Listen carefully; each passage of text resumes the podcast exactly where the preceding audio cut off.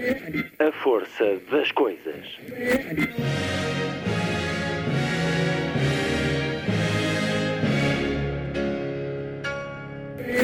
Welcome to the 109th last night of the proms.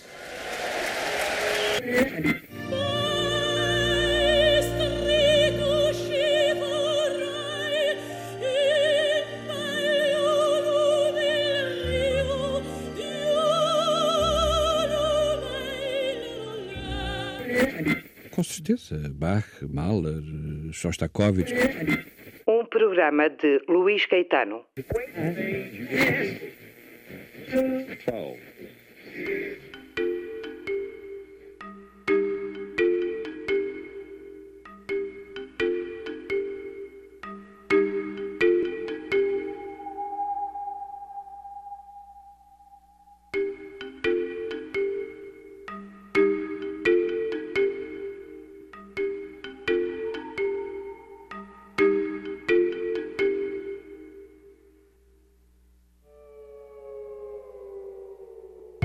que é feito o humor? A resposta no romance Dor Fantasma, de Rafael Galo, segue pela negativa. Com um pianista, Rómulo Castelo, que na infância é moldado para procurar a glória musical acima de tudo o resto. É esta voz, é o mundo visto pelos seus olhos que acompanhamos ao longo do livro, agora publicado pela Porta Editora, um livro que nos dá uma longa queda no abismo, porque é sempre possível a vida mudar de um momento para o outro e retirar tudo aquilo que parecia garantido. Dor Fantasma de Rafael Galo. É o prémio literário José Saramago, uma estreia no nosso país para conhecer já a seguir. Na segunda hora, vamos à Catalunha. Alexandre O'Neill escreveu que ao ler os poetas catalães, se sentia mais próximo de um sentimento familiar do mundo do que quando frequentava, por exemplo, as reais cotadas da poesia francesa. Não tentava saber porquê. É também minha convidada hoje a poeta, tradutora e intérprete musical catalã Laia Malo. Vamos ouvir poesia em catalão numa das suas vozes contemporâneas mais reconhecidas, poesia plena de liberdade e de experimentação, com diálogos vários feitos de descoberta e a darem-nos a descobrir. De Laia Malo, a editora Texto Sentido acaba de publicar a antologia bilingue Uma Alienígena na Varanda, com tradução de Rita Custódio e Alex Tarradelhas, um livro que foi apresentado na última edição das Correntes Descritas na Povo de Varzim e também em Lisboa. Ouviremos depois da conversa o projeto musical que integra, o do Jansky, com Jaume Reus, um projeto que convoca as sonoridades que cobrem a terra da ilha de Maiorca e a sobrevoam, sonoridades dos insetos. O programa termina com o Lilliput, o pequeno grande mundo dos livros para os mais novos, aqui percorrido por Sandy Gageiro. Sábado, 8 de abril. Muito boa tarde, boa Páscoa. Esta é a força das coisas.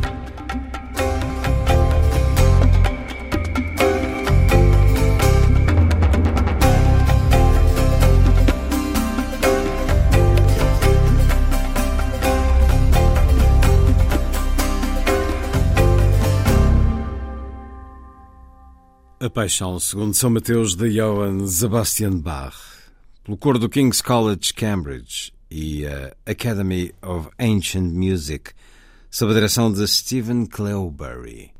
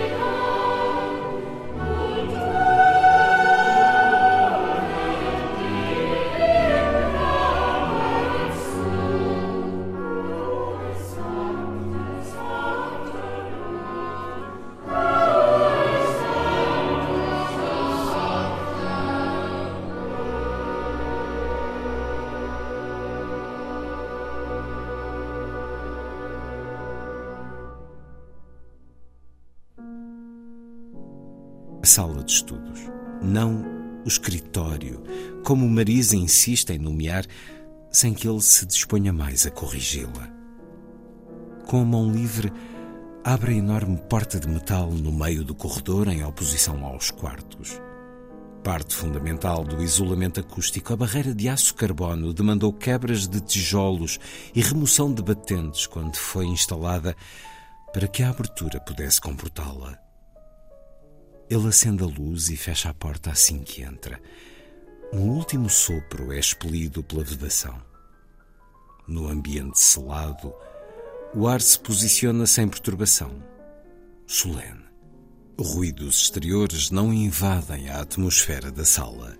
Qualquer coisa que venha a soar aqui dentro tampouco escapa ao lado de fora.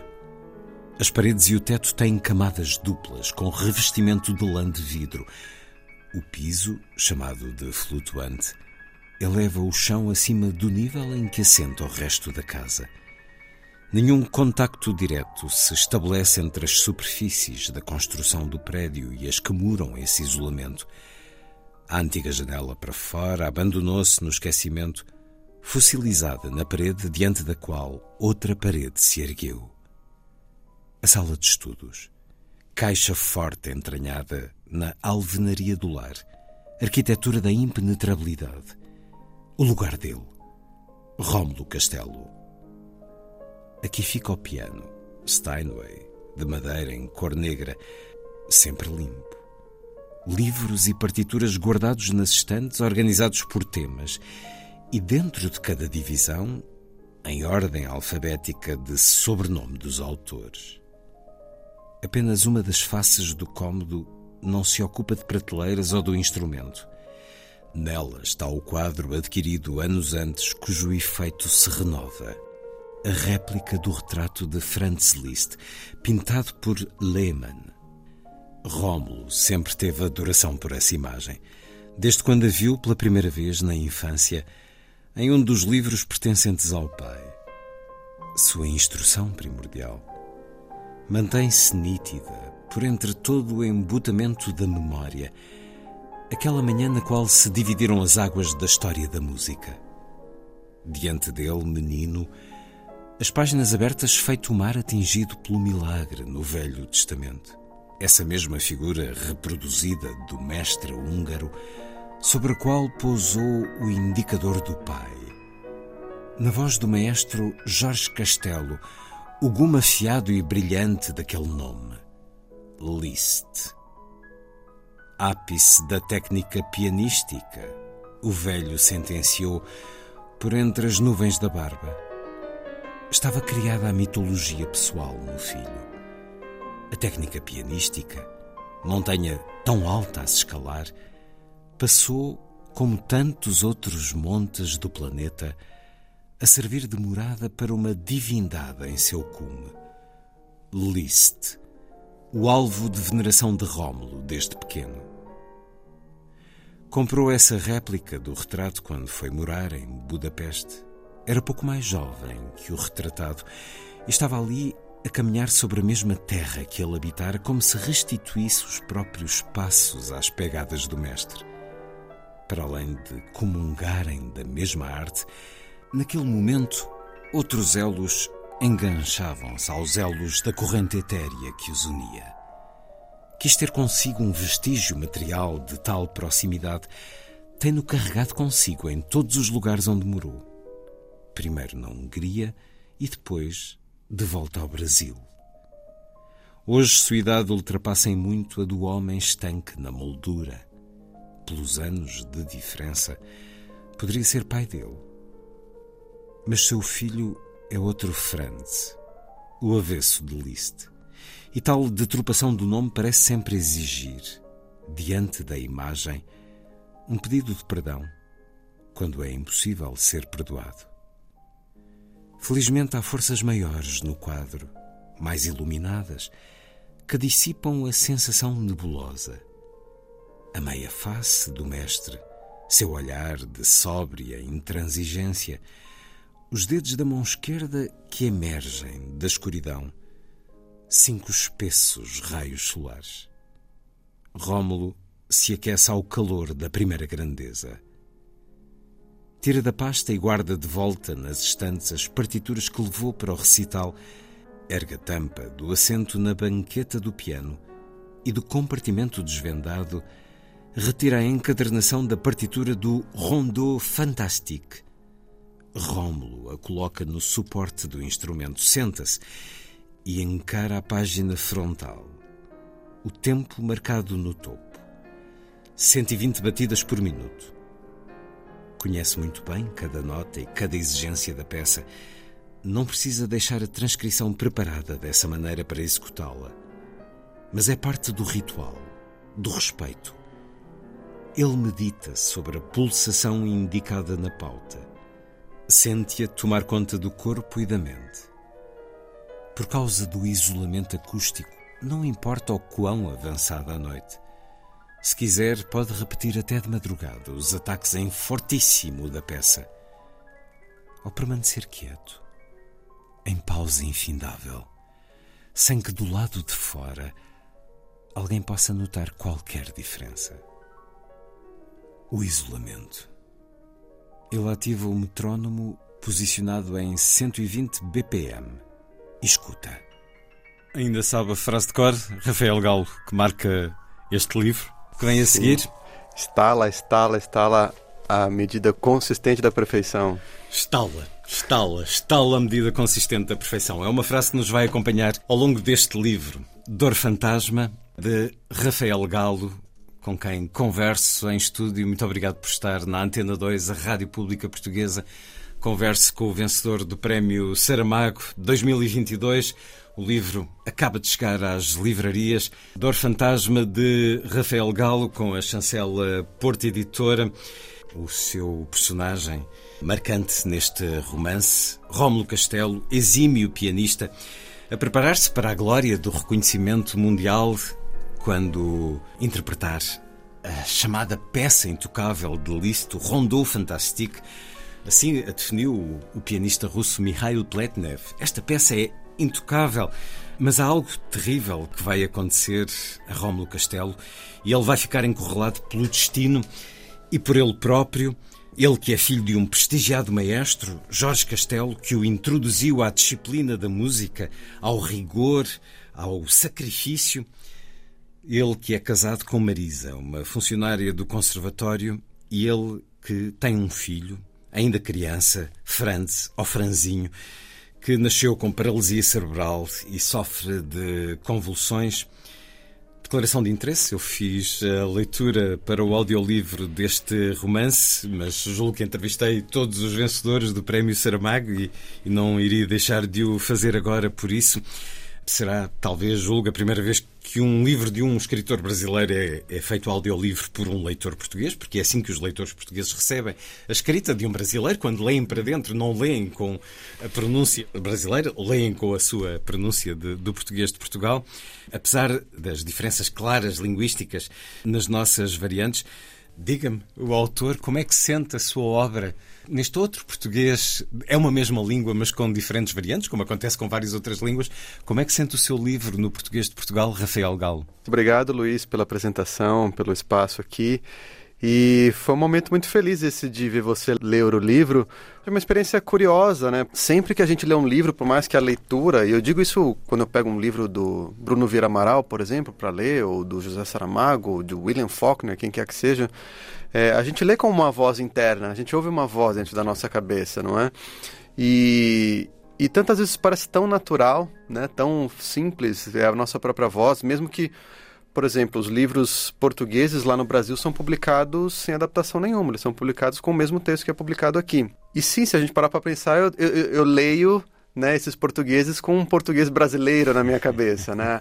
E, e, e, talvez alguns termos, né, como comboio e trem, calçada e passeio, que são realmente a palavra diferente, né, o nosso uso, saltam mais à vista, mas na verdade toda a construção de frase, toda a musicalidade, digamos. E eu estou a falar com alguém que é licenciado em música. Sim. A música é diferente nas nossas variantes. Sim, isso eu acredito que talvez seja uma das diferenças que parecem menos discutidas ou menos perceptíveis ou menos visíveis, mas que quando a gente entra em contato, assim, por exemplo, com essa experiência, né, de olha, agora eu vou ouvir alguém, porque é uma experiência que a gente quase não passa na vida, né, ouvir alguém lendo em voz alta, né, de outro país, é, lendo o, o, o, texto, texto que original, seja. o seu texto que, Sim. que escreveu. E fica diferente, e é muito curioso isso. É, é como. Mas eu, eu sou muito aberto a, a, a isso, assim, sabe? Para mim me interessam essas diferenças, e acho que até né, o Rômulo, sendo esse personagem detestável que ele de fato é, um dos grandes problemas e um dos grandes, digamos até um combates meus ou confrontos meus com ele é que ele não tolera a diferença, né? Ele, ele não, não sabe pôr-se no lugar do outro. Ele não gosta, ele acha que o que é diferente é errado, né? E eu acho que não. Eu gosto de, por exemplo, eu adoraria poder ouvir agora esse livro lido por um moçambicano, por um angolano, mesmo no Brasil, os diferentes sotaques que, que às vezes são tão diferentes que parecem até quase um outro país. Cada variante é uma viagem. Cada variante é, uma, viagem. Com muitas descobertas e, e, há muito, não só em termos de vocábulos, mas uh, na própria música. Um, falemos deste seu extraordinário personagem, deste pianista. Como é que o autor já, já lhe chamou detestável? Um, quem é para si este pianista Rómulo Castelo, esta sua criação? Para mim esse era um tema, sabe? Principalmente acho que ligado ao essa questão do desempenho, que também é um fantasma meu, né? Também é uma é uma inclinação minha e, e era uma coisa que eu queria confrontar, né? Para mim a, a, escrita ela é como chamar os fantasmas para uma reunião, assim, os fantasmas próprios e falar não, agora a gente vai discutir isso aqui, né? E, e esse era um assunto que me urgia e eu acho que tem muito uma ligação também com o masculino, né? Assim, claro, há muitas maneiras de se viver o masculino, mas na nossa sociedade há um padrão que, que, que causa inclinações, no mínimo estatísticas, para que, por exemplo, é esperado dos homens isso, quer dizer, existe um não, não uma educação para o afeto, ou para a construção, ou para lidar sequer com as próprias emoções, mas assim, não, o homem você precisa ser bem sucedido, você precisa ser mão de obra, você precisa ser o provedor, né? Quer dizer, tudo mais voltado para o trabalho, para o desempenho. Os homens que dão orgulho, por exemplo, né? Quem nunca passou na, na, reunião da família, olha, o seu primo conseguiu um emprego, né? Aquele emprego bom. E isso é muito forte. E aí eu queria muito lidar com isso, né? até porque meu romance anterior, que foi lançado só no Brasil por enquanto, lidava com aspectos da maternidade. Eu falava, bom, agora eu também quero lidar com isso que de uma certa forma é passado de pai para filho, assim, né? Dificilmente um pai pergunta para o filho é, como ele se sente, o que está acontecendo, porque ele parece triste, vamos conversar, né? Não, é sempre a conversa, e aí filho, como está indo na escola quando é pequeno? Depois, ir no trabalho, como é que é? E você não pensa em, ir numa promoção, buscar uma outra coisa, fazer um curso, sabe? Sempre... Instar à competição. Este é um homem que a vida prega-lhe, de facto, a maior das surpresas mas ao mesmo tempo que ele se entrega a um lado sombrio e negro da uhum. existência, ele, ele, vai pisando também uma linha muito tenue da loucura, que acontece muito quando nós não estamos preparados para os obstáculos, para a adversidade. Sim, eu acho que o Rômulo, ele é ele é quase um, um certo padrão de tragédia, né? dessas figuras é, monomitômonas, assim como o Ahab da Mob Dick, né? Que ele, ele, ele só enxerga uma coisa, né? A vida só pode ser uma, né? É, assim como para o Ahab só existe a vida se ele matar Mob Dick, não existe outra, né, outra opção. E outros ditadores extremistas também, né? Tinha uma visão muito única das coisas. O Rômulo é esse personagem. E aí me interessava, bom, e se eu pegar esse personagem e tirar dele isso que é a única visão de vida que ele pode ter, porque aí ele, ele não consegue ter uma outra vida e ao mesmo tempo a vida é inegável, né, Luiz? A realidade é inegável. Você não pode chegar para a realidade e falar, não, eu não te aceito realidade. O único jeito de fazer isso é, é o caminho da loucura. E eu acho que essas figuras começam a realmente transitar nesse, nesse limbo, nesse meio do caminho que é o de não aceitar a realidade, começar talvez a distorcer a percepção da realidade, pelo menos, que vai levar à loucura total no extremo. Mas eu vejo muita gente que parece que, às vezes eu penso até que hoje em dia, como a gente vê mais as pessoas se manifestarem em redes sociais, parece até que as definições de loucura vão ter que ser repensadas, revistas. revistas, porque assim, você vê gente dizendo coisas que não correspondem à realidade, como se correspondessem. Não, mas é isso, é isso. E você fala, não, mas o que você está falando é absurdo, não, não, não, não existe isso na realidade. E a pessoa consegue não só se convencer, como encontrar outras pessoas, em especial na internet nas redes sociais, que têm voz, têm microfone e vão falar, não, é isso mesmo, gente, o problema é esse, o que está acontecendo é isso, isso vai acabar com a gente, e quando é um, é um delírio praticamente. Mas hoje as redes e a grande rede permite essa união por clãs, por ilhas. Falávamos do impacto que muitas vezes os ensinamentos paternos têm na infância.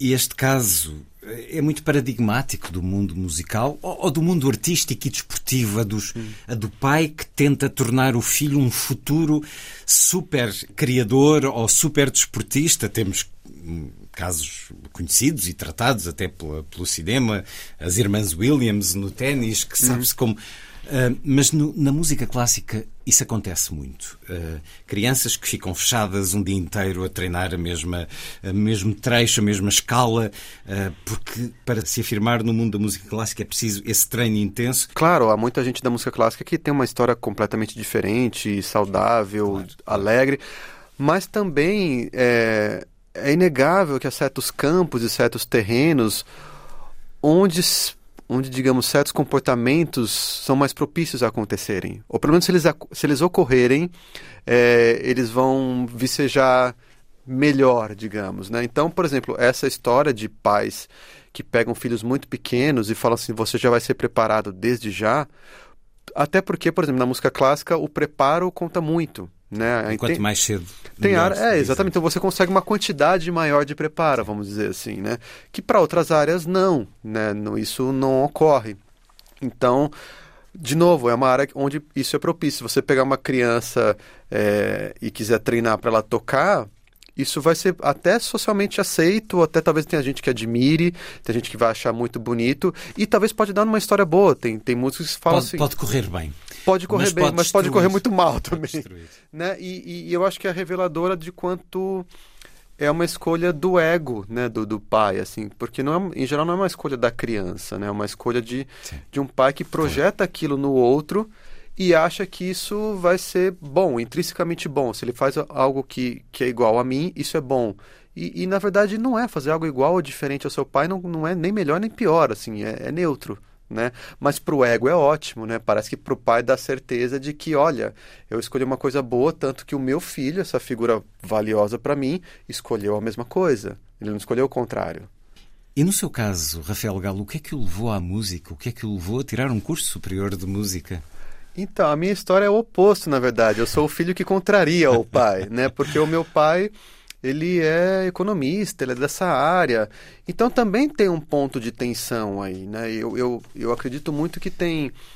Eu entendo essa ideia de parece que, né, ah, se eu faço alguma coisa e meu filho quer, bom, qualquer pessoa, né, eu faço alguma coisa e vem alguém e fala, olha, eu quero ser como você, é uma espécie de elogio, né, não deixa de ser. E, e, acho que alguém vem e fala assim, não, eu quero fazer o contrário do que você faz, é, um, é uma... Causa medo. É uma espécie de tensão, né? E foi uma tensão na minha família, claro, né? É, mas eu acho que vem muito desse lado realmente de, olha, isso eu não quero, eu não quero mexer com economia, eu não quero, eu não quero ter esse estilo de vida como um todo, ele não, ele não caiu bem para mim, né? Então, aí você começa, acho que desde pequeno, sem, sem saber, começa a buscar, bom, então o que é que cai bem para mim? E, cru, e a arte cruzou meu caminho, a criação cruzou meu caminho desde muito cedo, então eu já comecei, mesmo revista de histórias em quadrinhos, filmes de desenho animado, aquilo eu já comecei a sentir, bom, isso aqui é mais interessante, isso aqui é mais livre, isso aqui abre mais janelas no mundo, e acabou indo para esse caminho, primeiro né, na infância dos desenhos, das ilustrações, depois adolescência e juventude da música, e aí é a fase que a gente escolhe o curso universitário, eu fui para a música, e aí agora, depois né, dessa fase mais adulta, a literatura, mas que na minha visão também, Luiz, isso tudo é, é mais o, o a, a, criação e a imaginação. Tudo conta histórias, a música tudo também conta histórias, conta histórias. A música conta histórias e tudo é o mesmo motor para mim, assim. Então, quando, inclusive quando pergunta para mim, quando eu comecei a escrever, eu falo, olha, quando eu era pequeno e eu desenhava, né? Ali estava porque para mim é a imaginação que é o centro disso. A escrita sempre fez parte da sua vida. Rafael Galo é já autor de um livro de contos, Réveillon e Outros Dias, de 2012. Venceu o Prémio Sesc de Literatura e do romance que já nos referiu há pouco, Rebentar, Prémio São Paulo de Literatura 2016 e agora Dor Fantasma, Prémio Saramago 2022. Os seus livros parecem fadados a ter a palavra prémio imediatamente ao lado. Por que é que escreve, Rafael Galo? Ah, porque é o meu jeito de me comunicar com o mundo, assim, sabe, Luiz? É o meu jeito de. Acho que toda. Tudo com o qual preciso lidar e, e a forma como eu sei também me comunicar, né? Aquilo, aquilo que me invoca a dizer alguma coisa e, e, e aí, portanto, a minha maneira de dizer, tudo isso passa pela escrita. É quase a mesma razão pela qual um cachorro ladra, sabe? Assim, por, por todos os motivos, né? Por fome, por medo, por por, por achar que alguma coisa tem que mudar, por querer dar um alerta, e esse é o recurso que ele tem. É uma escrita que já assumiu várias formas, inclusive trabalha no Tribunal de Justiça de São Paulo como escrevente, Sim. que é uma outra escrita, Sim. um pouco mais, eh, um pouco menos literária, eh, mas vai mostrando em publicações várias outros contos. Li na revista da SESC, a SESC é uma associação privada de educação e cultura, o conto Cidade Satélite, que Sim. está acessível online e dá também cursos de escrita criativa. É possível ensinar a literatura, ensinar a escrever literatura, Rafael Gal? Eu acho que sim, ou pelo menos é, é possível é, melhorar muito a, a relação com a escrita, sabe? Eu acho que tudo é um aprendizado. Acho que a gente nasce, sabe, quando a gente nasce, a gente sabe chorar e mamar e o resto a gente aprende. É tábua rasa. A, não é? A gente aprende a falar, a gente aprende a andar, tudo é aprendido.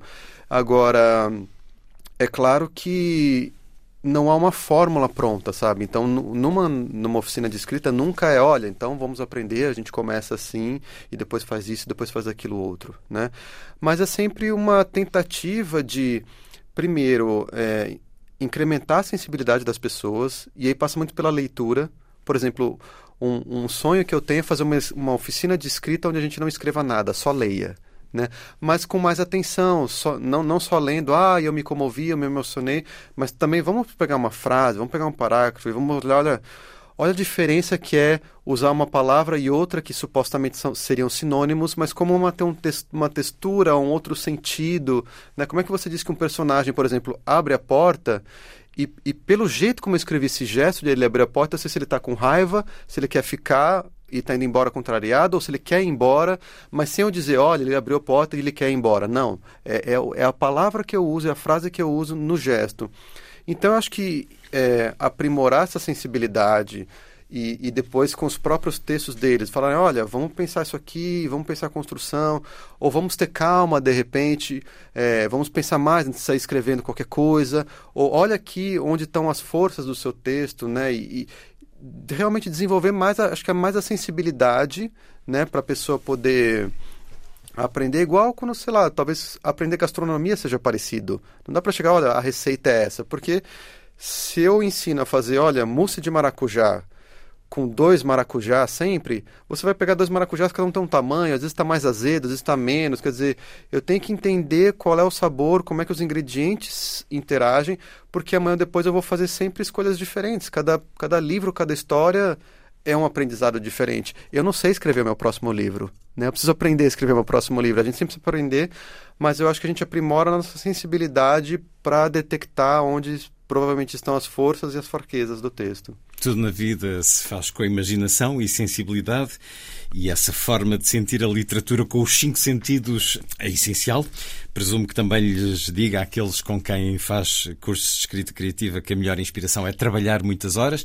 Uhum. E no seu caso, ao que julgo saber, este livro foi trabalhado muitas e muitas horas, muitos e muitos anos, inclusive teve versões diferentes teve versões em que era substancialmente diferente o personagem e a história?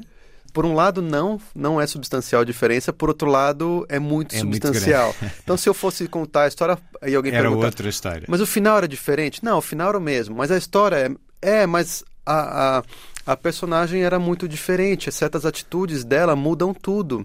Por exemplo, aquela ex-namorada, Lorena, que aparece, ela era só mencionada, assim, muito brevemente.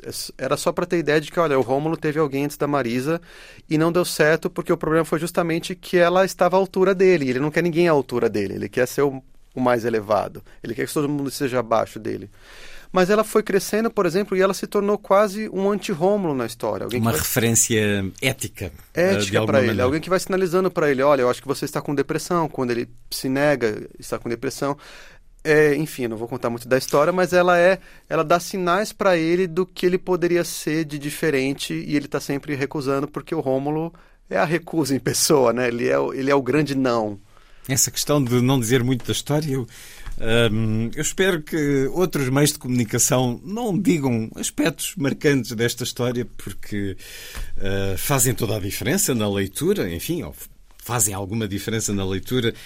E por vezes os jornalistas, os média, os mídia, têm essa tendência de. "Então, Mas acontece isto? Não, não digam, não, não digam.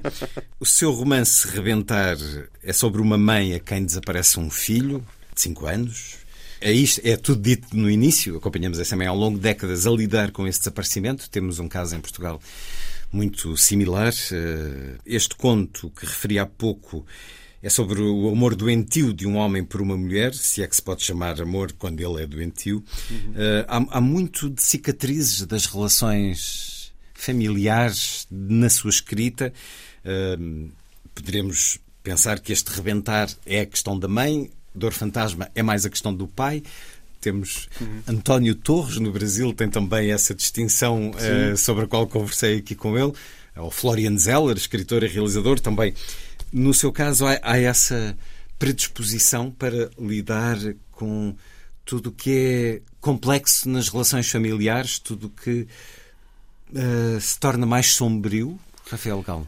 Eu acho que sim, não necessariamente só o que é mais sombrio. É claro que no Dor Fantasma é isso, né? É um livro de sombras, é um livro é, é quase como se fosse em, em negativo, como se a gente fizesse uma fotografia o negativo dela, né? Mas eu acho que na verdade talvez seja uma, uma procura por entender toda a vinculação, quase como se por exemplo, no Rebentar era quase como se a pergunta fosse do que é feita a vinculação, do que é feito o amor, assim, realmente, né? Porque, por exemplo, quando você tem um filho desaparecido depois de 30 anos, como é o caso dessa história, você tem o amor por esse filho, mas esse filho não está presente e se ele estiver vivo, ele é um É uma estranho. pessoa completamente ele é uma diferente. completamente diferente.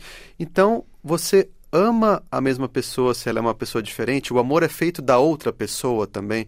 O que é o amor? Eu acho que essa é a pergunta dos meus livros, das minhas histórias. Então, Elas estão quase sempre orbitando ao redor disso e o Dor Fantasma é quase como se assim, bom, para tentar, vamos fazer um experimento de laboratório para tentar, tentar entender o que é o amor, vamos para a negativa dele também. Vamos pegar tudo que não é o amor, assim, vamos vamos a fundo nisso e eu acho que o Dor Fantasma ele tem isso, mas ao mesmo tempo, e eu espero que isso funcione, claro, é, as personagens ao redor estão quase o tempo todo mostrando, né? Por exemplo, a Marisa, que é a esposa, com o filho, né? Quer dizer, Rômulo não tem esse amor com o filho, mas a Marisa está ali como uma grande demonstração do que é o amor pelo filho, né? Então, ao redor dele a gente vê essas demonstrações, quase como se fosse esse jogo de luz e sombra, mas a luz não é o personagem principal, não é o protagonista. O protagonista é a sombra, mas a gente pode ver a luz pelos outros, assim. Então, eu acho que tem essa pergunta e eu acho que sim, é um tema central para mim do que, que é feito a vinculação, do que, que é feito o elo entre pessoas. Dor Fantasma de Rafael Galo, Prémio José Saramago 2022, a edição Porto Editor, a partir de agora nas eh, livrarias. É de alguma maneira um longo monólogo, uma voz humana em que vamos acompanhando esta queda. Quando escreve, Rafael Galo pensa no leitor, pensa como é que o leitor vai receber aquilo que está a escrever. Por um lado, é inegável que a gente pensa no leitor, né? senão não precisa escrever sequer, né? Porque eu acho que é, um livro ele se completa na leitura, né? Senão eu podia só imaginar ele na minha cabeça e tudo bem. Né? Se eu estou colocando ele em palavras é porque eu quero que essas palavras cheguem em algum lugar. Ao mesmo tempo, eu não fico pensando no sentido de que ah, o que, que o leitor, o que, que os leitores vão gostar? Do que que, sabe, como alguém que tenta agradar. É quase como se fosse uma conversa, assim, sabe, Luiz? Então, se perguntar assim, quando você conversa com alguém, você pensa nessa outra pessoa? De uma certa forma, sim, você está conversando, não dá para esquecer que é com alguém. Né? Mas, por outro lado, se, não é pensar no sentido de, bom, então, deixa eu ver, estamos conversando aqui, o que, que o Luiz quer ouvir? Deixa eu ver, investigar na pergunta dele, qual será a resposta que vai agradá-lo, ou vai agradar os ouvintes do programa, né? Assim, então, há uma consideração, digamos, eu acho que é uma consideração é, constante pelo leitor, né, enquanto se escreve, mas essa consideração também passa por pelo que eu acho até uma forma de respeito de pensar, olha, eu não vou ficar escrevendo o que eu acho que você vai gostar, ficar tentando adivinhar se quer, porque até aí eu acho que a tendência é a gente começar a subestimar o leitor, né? A gente começar a, a, ficar numa posição de, de novo paternalista em relação ao leitor e eu não quero. Então é quase como se eu pensasse, bom, se eu fosse o leitor desse livro, então que o leitor seja eu, o leitor que eu converso porque é o, eu acho que a melhor forma de ter um respeito por esse leitor é colocar ele, né, olha, assim como você sou, senão, senão fica aquele, aquele mistério, né? Será que o leitor vai entender essa cena, essa sutileza, ou não? Preciso explicar mais, sabe? Você começa a entrar num, num jogo ali que eu acho que é prejudicial para os dois lados, inclusive, assim, piora para os dois lados. Se eu tentar agradar em geral vira, pode, pode se tornar aquela pessoa que, tipo, ah, ele quer, sabe, ele é bajulador, ele é fingido, é mentiroso, né? E eu acho que haver uma honestidade numa proposta, falar assim, olha, isso aqui é o que eu tenho, e eu espero que gostem, para mim, claro, eu fico feliz que gostem, mas se eu me curvar ao que eu acho que pode agradar, vai ser pior. Vamos deixar isso para o chat GPT, esse, esses calculismos que ele saberá certamente fazê-lo muito bem. Fala-nos do momento em que recebeu a notícia de se tornar o novo prémio Saramago, Rafael Gal.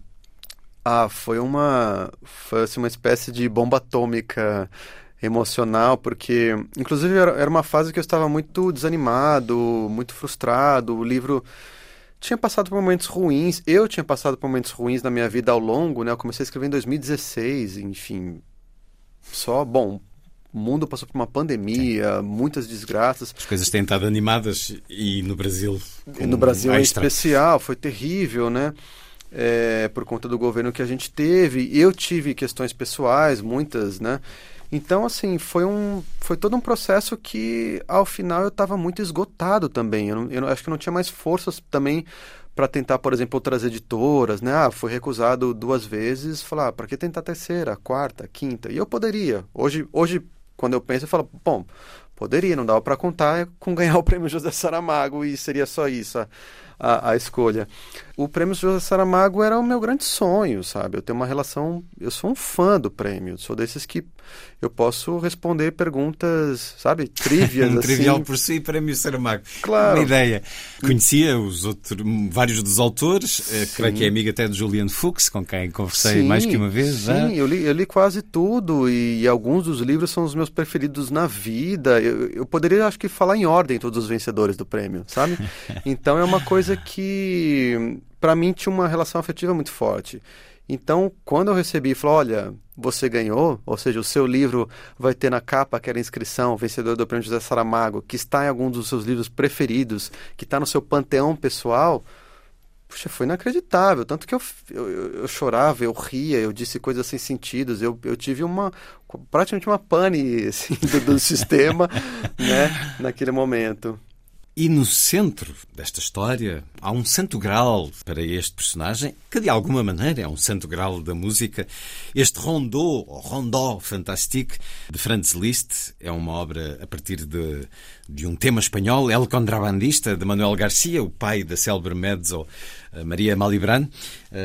Eu tenho aqui no computador ao lado o YouTube, que é referido no romance uma interpretação da pianista ucraniana Valentina Lisitsa. Ela não é identificada, mas uh, julgo que é ela que se refere quando diz, uh, justamente na personagem que referi há pouco, uma amiga pianista, ex-namorada, que informa uh, o, o, personagem central de que já, já alguém tocou essa peça intocável e, e está no YouTube e tem milhões de visualizações. Valentina Lisitsa é justamente conhecida por ser uma espécie de fenómeno do YouTube, com creio que 150 milhões de visualizações nas suas várias obras. Mikhail Pletnev, como disse no início, disse que a peça era intocável. Leslie Howard, outro pianista muito escutado nesta antena, gravou também esta, este rondô fantástico. Valentina Lisitsa, ela que curiosamente está a ser notícia, porque sendo ucraniana é uma apoiante de Vladimir Putin e tem tido concertos cancelados um pouco por todo o mundo. Já conhecia esta peça? Foi um bocadinho móvel, gatilho para esta história, Rafael Galo, este rondô fantástico de Liszt? Eu conhecia a história, né, essa, digamos, essa mitologia de que é uma peça intocável, que ninguém mais tocou, apenas o Liszt conseguia tocar.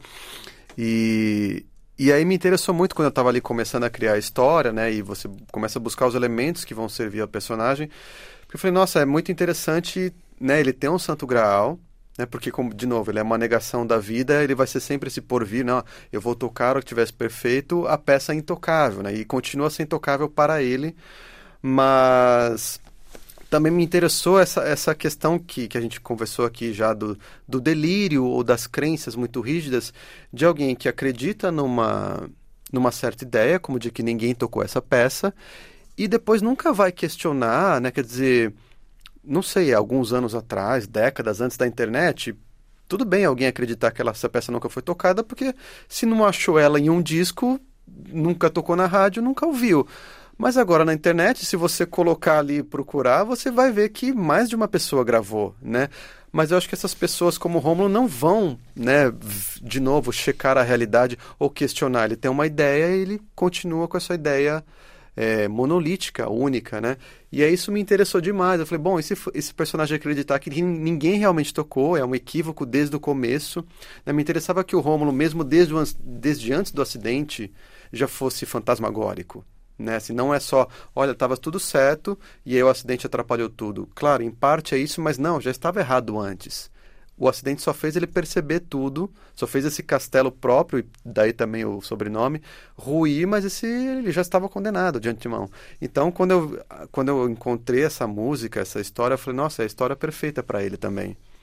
Como é que é a música uh, na sua vida hoje? Eu tenho. A música deixou de ser um, um trabalho, um ofício, né? Mas eu tenho música o tempo inteiro na minha vida, assim, eu ouço o tempo inteiro, eu, eu escrevo ouvindo música, ando pela rua sempre com fone de ouvido, se eu vou lavar louça, qualquer coisa que leve mais de dois minutos, leve mais de um tempo de uma canção, eu boto uma canção para tocar, mas eu sou mais das canções mesmo, do MPB, do jazz, da bossa nova, do rock, eu não sou tanto um, um ouvinte da música clássica em, em tempo integral, assim, eu gosto muito, vou em concertos, é de música clássica, de orquestras. É, acabou que ao longo eu, eu pude ver até um, concerto, um recital da própria Valentina, né? Eu, eu gosto, assim, e, e sou sempre envolvido. Mas a música clássica não é exatamente o centro. Tanto que para o livro, alguma pesquisa ou outra eu tive que fazer também, mesmo tendo formação em música, porque me faltavam alguns poucos elementos. Contos, eh, romance, eh, poesia. Escreve? Ah, já tentei, Luiz, mas assim, não me acho um bom poeta, assim, é, é, é engraçado, eu, eu tenho a impressão que na poesia eu me sinto mais intimidado no sentido de, de olha, aqui cada palavra, cada frase, cada verso, se você mudou uma palavra de lugar, isso muda tudo completamente. E na prosa isso é um pouco verdade, hum. mas eu acho que você tem um pouco mais de espaço, assim, de hum. manobra. E né? na Por poesia exemplo... tem medo de se expor mais? Acho Ou que não talvez, é a palavra? Eu, é engraçado para mim, e eu sei que para outros escritores isso é diferente, eu já ouvi é, de uma forma diferente, mas para mim é quase como se fosse esportes diferentes, como se fosse vôlei e futebol. Tá, os dois a gente joga com uma bola, mas é, é são chamam capacidades completamente diferentes assim e eu me sinto realmente bastante inapto assim eu, eu, quando eu escrevo poesia assim por alguma razão eu olho e falo nossa eu não é algo que eu realmente não domino aqui. Estou meio fazendo quase por um acidente, assim. Mas eu adoro, sou, eu adoro ler poesia. Mas é, é um campo em que eu realmente me sinto intimidado, não me sinto bom bastante, assim. Dor Fantasma de Rafael Galo uh, atravessou uh, alguns anos de um Brasil em que, tal como este personagem, Houve muitos ecos da intolerância, da incapacidade de uh, nos pormos no lugar dos outros. No seu Brasil já se respira melhor. Rafael Galo, uma atmosfera diferente, quase três meses depois de Bolsonaro ter eh, fugido para a Flórida ou quartelado lá, eh, talvez por precaução com o que a justiça pode ter para conversar com ele, ou a sociedade está tão dividida que ainda não se sente essa diferença? Não, já se respira melhor. Eu acho que esse é o termo, assim, é uma coisa que é aquele tipo de coisa que é difícil explicar porque não é objetivo, né? Não tem como mostrar em números. Olha, a economia melhorou porque o PIB subiu não sei quantos por cento, né? Mas existe um clima bem melhor, assim, de um alívio, né? Ainda mais quando a gente pensa, imagine se o Bolsonaro tivesse sido reeleito, o que seria hoje, né? Então eu acho que sim, é um clima muito melhor e, e acho que aquela polarização deu uma. Claro, ainda tem pessoas, né? A gente teve a invasão do Congresso, que foi terrível. Então, em parte há, mas eu, particularmente, não sinto que isso está na atmosfera como um todo, assim, né? Como anos atrás estava, assim, que estava. Era central nas conversas, era o tempo inteiro. Até porque eu acho que houve uma derrota daquele modelo mesmo. Né? Acho que o pêndulo da história balançou um pouco mais rápido dessa vez. E, e de novo, é, é é, o Bolsonaro também é esse personagem trágico, como Rômulo, como Macbeth, como Salazar, Hitler, né? Que é esse personagem que ele é muito rígido, ele, ele só tem uma visão única, ele não se abre e ele acaba sozinho, derrotado, arruinado, desfeito. E eu acho que o Bolsonaro está nesse processo já, né? Ele já ele já está se desmontando. Então com isso também se desmonta aquele aquele pensamento bolsonarista que não vai sumir totalmente da noite para o dia, claro, até porque é feito de outras questões, mas ele já essa derrota abate esse monstro, sabe? Esse monstro já não já não já não se sente tão à vontade para ficar rugindo para todos os lados.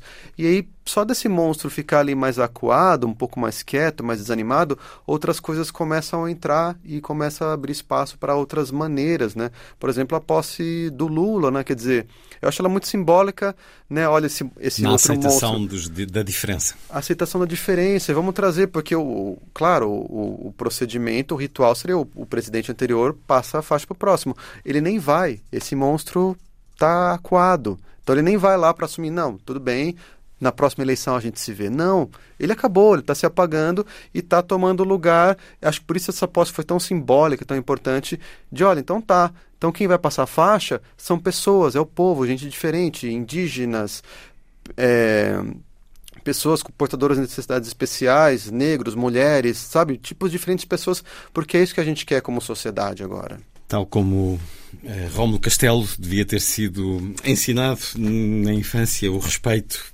pelos outros, o amor aos outros é tão ou mais importante do que o esforço pela perfeição numa determinada área, numa determinada tarefa. Dor Fantasma de Rafael Galo. É o Prémio Literário José Saramago 2022, publicado pela Porta Editora. Rafael Galo, muito obrigado por ter vindo à Antena 2. Eu agradeço, Luís. Muito boa a conversa. Obrigado.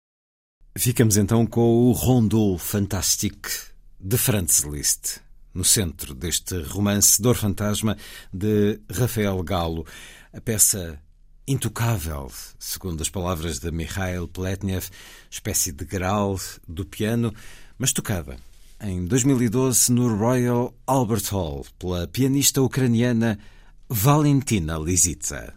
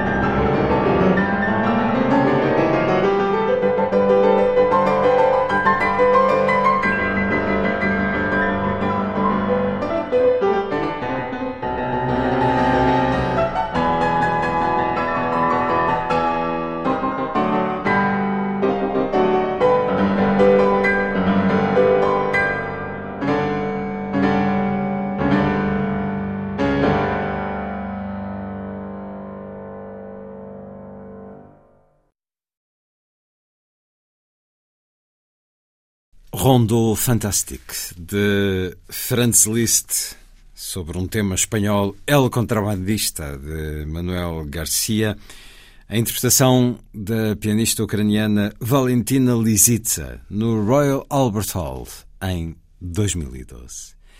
Nesta segunda hora, uma das principais vozes da poesia catalã da atualidade, Laia Malo, em entrevista.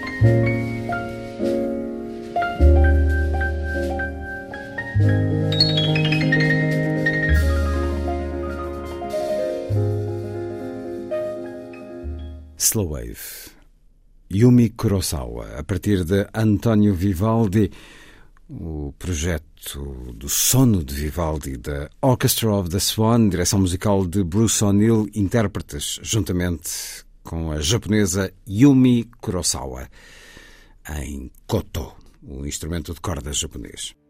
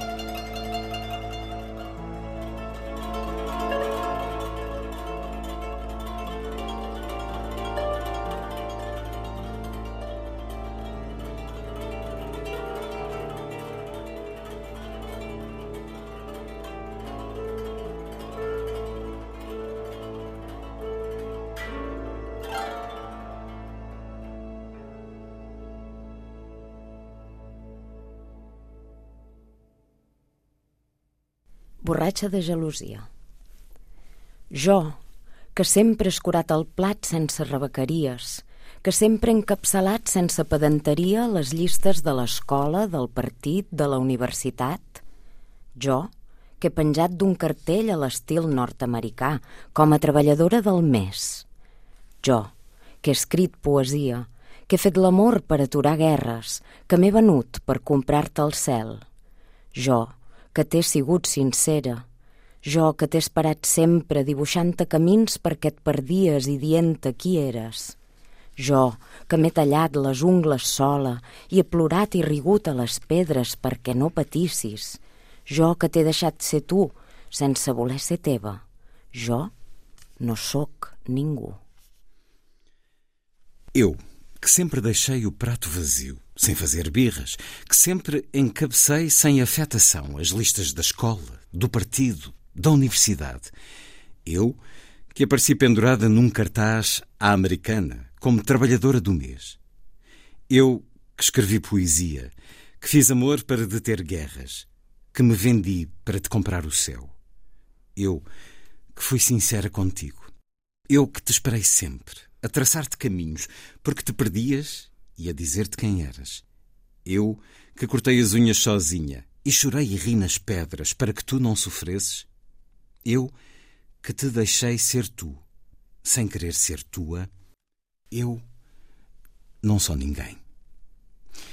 E é o poema B de Ciúmes, ou B de Jalousia, uhum. que escutamos primeiro na voz da autora, Laia Malo, e depois na tradução de Rita Custódio e Alex Tarradellas.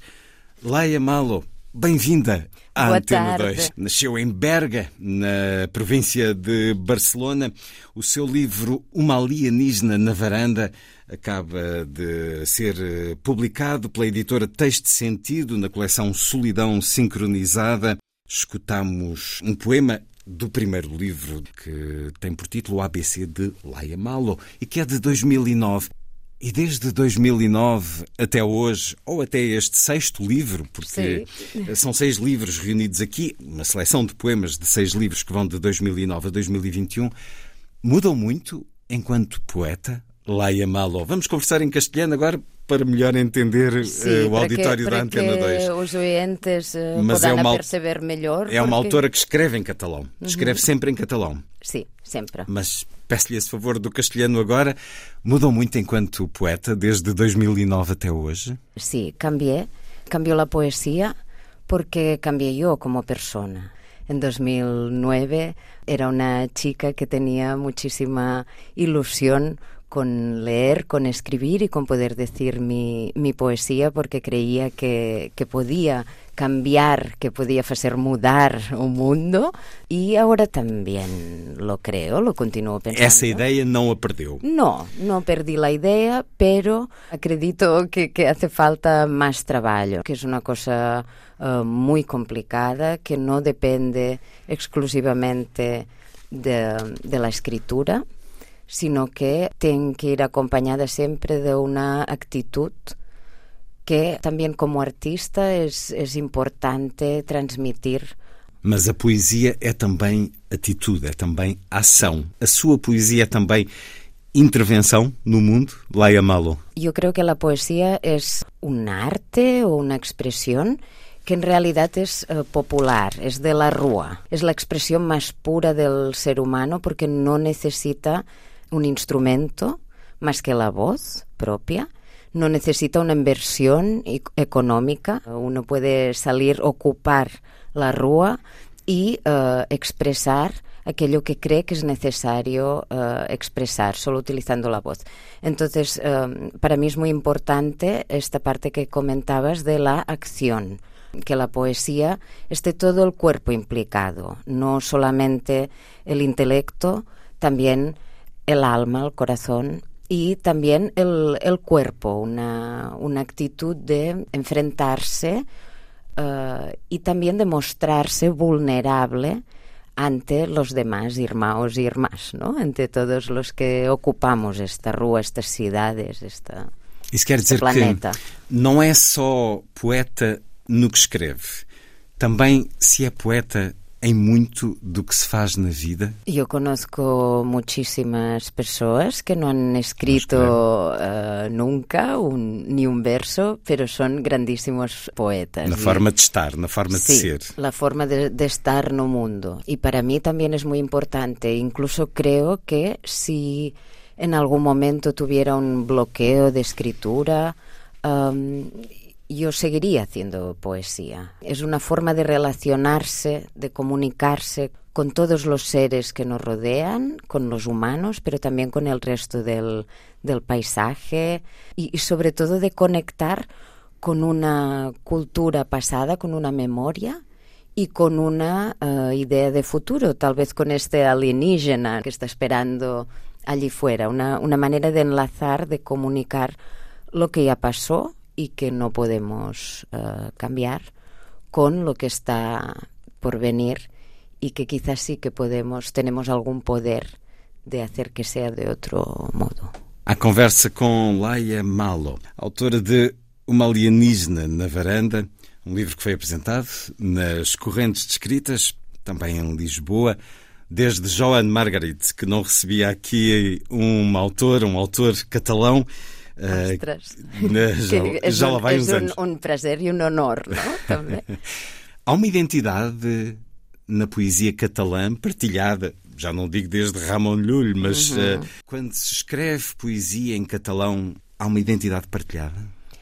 Es posible, es posible que sí, es probable, porque el catalán ya tiene muchos años siendo una lengua minorizada, ¿no? Uh, E por en- isso que, que se mayor- afirma mais. Claro, en mayor o menor medida siempre ha estado eh, a la sombra ¿no? de, del español, de la lengua del, del imperio, del Estado. Entonces, eh, yo creo que esta condición sí que afecta porque la poesía siempre ha sido un arte ah, extremadamente libre y libertario.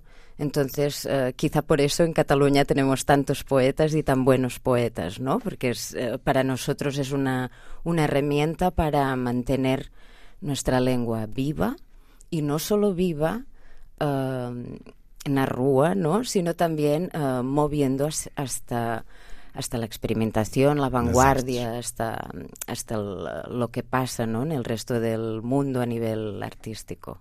Laia Malo, autora, tradutora, intérprete musical também, eh, tradutora eh, do russo, nomeadamente de Marina Tsvetaeva ou de Max Voloshin e de vários poetas siberianos, de que traduziu e organizou uma antologia, também tradutora do inglês de Patti Smith ou Juna Barnes, e é uma vida muitas vezes marcada pela música. Eh, tem um integra um duo, Jansky, com Jaume Reus, fazem electroverse, electropoesia, é isso? A sua poesia está muito marcada pela música e a sua música está muito marcada pela poesia? Exactamente. Yo cuando era una crianza estudié, estudié música, estudié piano y estudié canto, ah, pero después en la adolescencia, en los teenagers, todo este esfuerzo que cuesta, esta dedicación, esta constancia del estudio de la música clásica, me, agobió, me, cansó, me estresó un poco. eh, porque yo quería experimentar cosas que no estuvieran eh, tan marcadas. Entonces es cuando eh, fue cuando pasé a la escritura, ¿no? Que me permitía leer y luego escribir de una manera más libre, sin tantas pautas. Y cuando conocí a Jaume en 2009, como él es eh, músico, volví otra vez al piano, a tocar algunas cosas y entonces eh, en 2011 gané un, un premio de poesía en las Illes Balears, Poesía Jove, y era con un libro um, muy contracultural, contra el turismo, contra la, explo la explotación de la naturaleza. Uh, y yo quería que las presentaciones del libro también, el, medio, digamos, la manera de hacerlas, eh, también fuera contracultural y, En Baleares nosotros tenemos mucha importancia de la música electrónica, mas es una música electrónica de DJs, no es en directo y es uh, muy a menudo los músicos no son de Baleares, son músicos extranjeros que están en, en Baleares. Entonces uh, yo pensé que podíamos hacer con Jauma algo con música electrónica, pero que sí que estuviera ligada al territorio, ligada al paisaje y ligada al espíritu punk que yo creo que tiene la, la buena poesía y la buena música, ¿no? Y de aquí salió nuestro proyecto Jansky. Que poderemos ouvir uh, nas plataformas? Uh, sí, podéis oír, um, Jansky. podéis oír en Spotify, pero nosotros recomendamos siempre que escuchéis no Bandcamp, porque es una plataforma que es uh, muito mais uh, justa, respeitosa com, para como os artistas. É bem verdade. Essa música clássica que lhe serviu depois para outras criações musicais, mas ainda de vez em quando ainda toca alguma coisa de Chopin, por exemplo. Sim, por exemplo. Pedi-lhe agora esse curto poema que tem por título ou que tem por verso Fazer Amor a ouvir Chopin, na página 41. Leia Malo, por favor. Fer l'amor sentint Chopin rescabalar-li tot el sexe al seu piano, ésser la pell que s'escarrufa sota el nacre i comprendre la fluidesa dels seus dits. Fazer amor, ouvir Chopin, devolver todo o sexo ao seu piano, ser a pele que estremece sob o nácar e compreender a fluidez dos seus dedos. Ainda encanta Chopin? Ainda toca nocturnos, improvisos? Uh, sí, algún nocturno, pero bueno, tocó, tocó bastante mal, ¿eh? No soy muy buena, pero sí que en casa, ¿no? En privado, uh, toco algunas cosas y demás. Uh, Sabes que Chopin estuvo en Mallorca, también, claro. con George Sand, con su mujer. Ella Tentando restabelecer-se da sua doença. De, claro. Sí, Mas não idea. Foi, não foi uma boa ideia.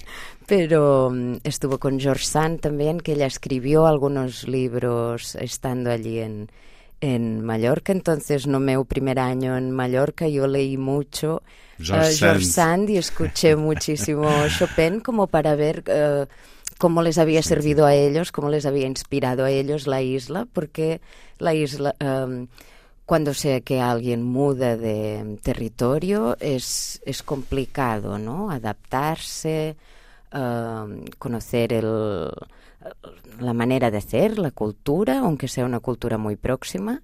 Y entonces, ¿no? Para cómo integrarme y estar bien, aparte de los autores mallorquines, también estuve mucho con la ayuda de otros artistas extranjeros que habían estado en, en Mallorca, porque era un terreno donde también muchos pintores, muchos músicos, muchos poetas iban a inspirarse, ¿no? De vacaciones y a inspirarse. É ainda onde vive? Uh, yo estoy en Palma, sí, okay. la, en la capital, pero en un barrio muy muy bonito. Será diferente da Cataluña, de Barcelona, mas Sí, continua sí. a ter o mar. Sí, pero claro, yo por ejemplo soy de Berga, lo has comentado al principio, y esto es un pueblo de montaña. Sí. De hecho, está a la misma distancia de, de Francia que de Barcelona. Y en cambio en Mallorca tú estás siempre en un ambiente que tú estás isolado, estás, estás aislado, tienes un mar por todos lados, entonces tú tienes que um, trabajar y, y pensar creyendo que tal vez no vas poder salir de allí. Entonces, esto es, es un poco extraño para alguien que ha estado en, en la tierra firme, que puedes, ah, no sé, o desde Portugal tú puedes tirar para Península y tirar para Europa, o puedes soñar, ¿no? Como al principio hicieron, y cruzar el Atlántico y descubrir nuevas. Era diferente, ¿no? También el carácter, supongo, de ah, las localidades de Portugal que estaban con el Atlántico que las que estaban ya más en el interior. Entonces, eh, aunque se hable catalán en los dos lados, en Baleares y en Cataluña, la, la situación personal como artista es diferente. Há mais oportunidade, há mais inspiração nas Baleares, é isso? Ah, hay mucha inspiración, sí, porque el, E, e el- mais oportunidade de apresentar? No, oportuni- oportunidad eh, me temo que hay más en, en Barcelona y en, sí. y en Cataluña, pero en, en Mallorca yo creo que hay, um, o acredito que hay más libertad, porque um, no hay tanta competencia, ¿no? Quizás entre, entre escritores, entre editores, ah, bueno, y todo esto entre el business literario, É mais digamos. tranquilo, é mais tranquilo a vida. Sí, y en cambio en, en Mallorca quizás eh, el, el escritor, eh, bueno, pues está más escribiendo porque quiere escribir, no, no planteándose tanto el resultado, sino planteándose más el proceso. Y esto lo valoro mucho ahora. Cuando era más joven, cuando empecé, eh, evidentemente gustaba muchísimo de tener todo el ambiente de, de Barcelona y todo el movimiento. y, claro. Sí, mu- muchos cafés y muchas librarias para ir a, a diser los, los poemas, pero ahora valoro muchísimo esta posibilidad de eh, ver la poesía cotidiana que está, que está lejos de estos círculos de, de editores y, y autores y business. festivales y, y todo. Essa proximidade da França nunca atentou a seguir nessa direção de França? Oh, bueno, es que eh, mi francés también es, es más Também- bien Também malo. se fala algum catalão Es más naquela bien região malo. francesa. Sí, a la regió de, de Perpinyán, eh, por ejemplo, ¿no? Sí, també es parla català, pero no, no me tentó tanto. De hecho, cuando terminé la, el bachillerato, el, eh, donde fui, fui a Inglaterra, porque yo soy una enamorada de, de la cultura literaria, sobre todo, pero también musical, anglosajona, y sobre todo de esta idea de London. Estuve allí y, y me pareció realmente fantástico. Recebeu até uma bolsa de estudo, creio eu, por causa de um trabalho sobre Harry Potter, sobre como Harry Potter deve Sim. ser para todas as idades e não apenas para os mais jovens.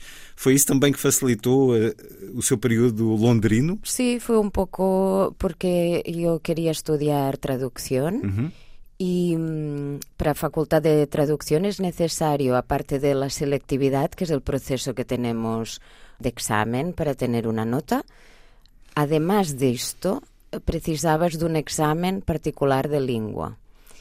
Y yo pensé que no falaba suficientemente bien, ¿no? Que podía escribir, podía leer, pero que necesitaba esta cosa activa de convivir con la cultura prática. inglesa. Y entonces estuve allí eh, trabajando de au pair, ¿no? En una familia con las crianzas. Y tuve mucha suerte, mucha fortuna, porque mm, tenía justo cerca de, de la casa, tenía un, un pub donde hacían poetry open mic, ¿no? Un micro abierto de estos donde cualquiera puede eh, subir a recitar los poemas. Um Speaker's Corner de poesia. Exacto, sí. Y entonces ellos ya me, me acogieron súper bien y, y estuve relacionada con un montón de, de escritores y de, y de músicos. E aí começou a fazer Poetry Slam e esse tipo de ações que ainda hoje faz, é outra das suas componentes artísticas e que está também muito relacionado com este vosso trabalho musical. Leia Malo, uma alienígena na varanda.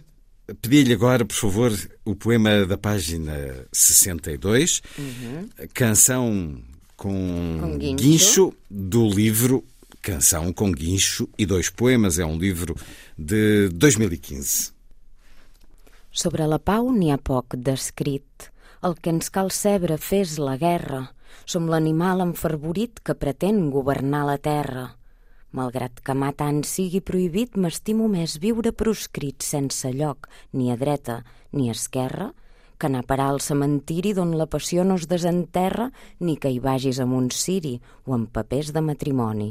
Vull que el meu amor retroni, que el meu cant la carn inspiri, amb la tonada que s'aferra, amb la virtut de l'estramoni. Há pouca coisa escrita sobre a paz. O que é preciso é saber fazer a guerra.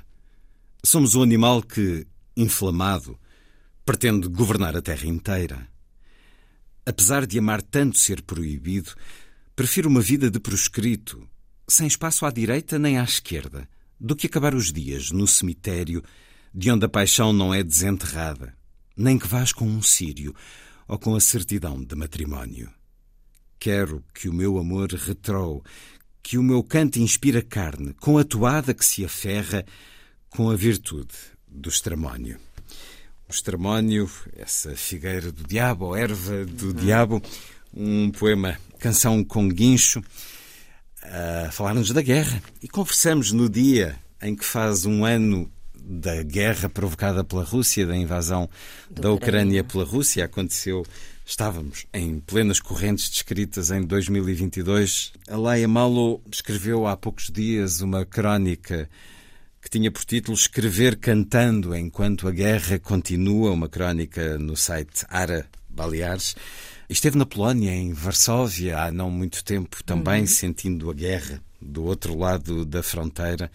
É possível a poesia lutar também contra esta guerra, Laia Malo? Tengo que pensar que sí, ¿no? Porque um, esta, has, mencionado esta crónica que escribí y me está costando muchísimo desde que, eh, desde que empezó, uh, la, desde que Rusia invadió Ucrania, me está costando muchísimo escribir uh, esta, esta crónica que tengo cada dos semanas en el periódico de Baleares, porque hay muchas veces que estoy desesperada, no sé si tiene sentido, si ayudo de alguna manera o si es absurdo y tendría que, coger un, una armilla y un camión y irme allí, ¿no? Tengo bastantes amigos en, en Ucrania, también muchos en Rusia que también lo están pasando muy mal, evidentemente, como sabéis, y es muy difícil.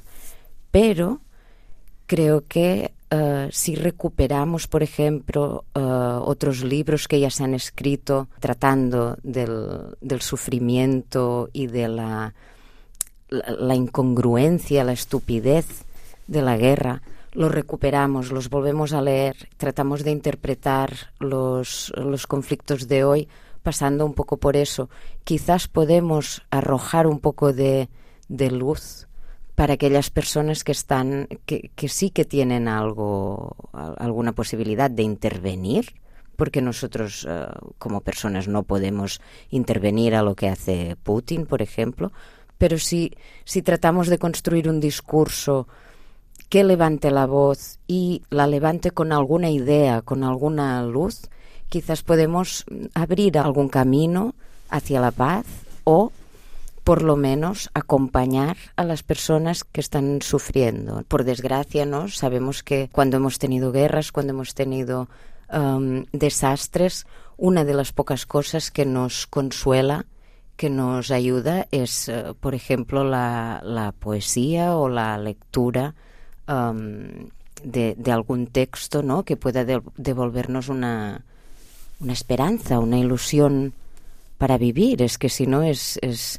es muy frustrante ver cómo todo se va repitiendo y la población normal no puede, no puede hacer nada. Do seu conhecimento da língua e da cultura russa, da sociedade, dos amigos que tem, esta sociedade russa, poderemos esperar que ela se revolte mais tarde ou mais cedo contra um homem e o seu aparelho que mandam os filhos, os netos das mães russas eh, para uma guerra sem sentido? Ou é um povo que hum, se deixa estar perante um novo czar como é Vladimir Putin? Cre- sí, creo que es muy complicado hablar de esto desde, desde fuera del país, porque en primer lugar yo creo que sí que, que durante esta invasión sí que ha habido una parte de la población rusa bastante grande que se ha arriesgado, porque es muy arriesgado en Rusia salir a la calle y decir Putin no tiene razón, no estamos de acuerdo contigo, ¿no? Es, eh, es algo que te puede llevar a la cárcel, ¿no? No como aquí, que a lo mejor te pueden poner una multa económica o...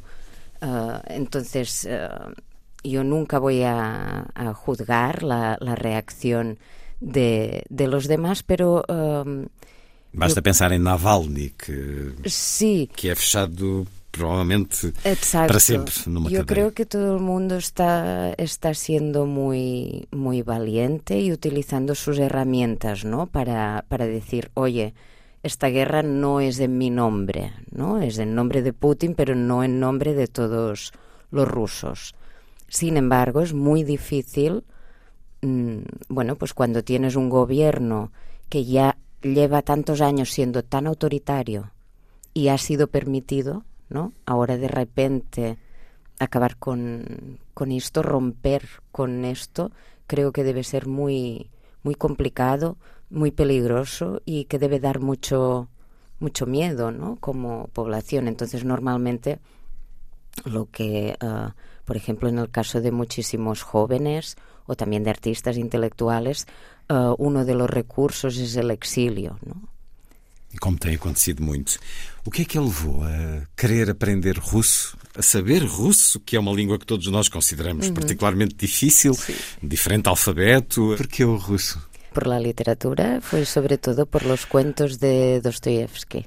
Yo estaba enamorada y en ese momento, hace uh, 25 años, ahora me he pasado 20 años. En ese momento, las traducciones uh, que existían en catalán de los autores rusos no eran directas, eran todas a francés. través del francés, sí. Entonces, uh, bueno, pensé que valía la pena tratar de, de estudiar y de uh, yo misma intentar traducir de manera directa. luego no sabía que era tan complicado, ¿no? É uma língua em permanente aprendizagem? Sim, sim. Bueno, todas lo são. Todas né? são, é verdade, é bem verdade. Todas lo são. Pedi-lhe agora da página 146, uhum. até porque nos dá uma epígrafe de Marina Tsvetaeva, uhum. um poema que é do livro Vênus Vira-se, livro de 2018. Marina Tsvetaeva dice: Escriure poesia, escrever poesia, és, en si mateix, traduir de la llengua materna a una altra.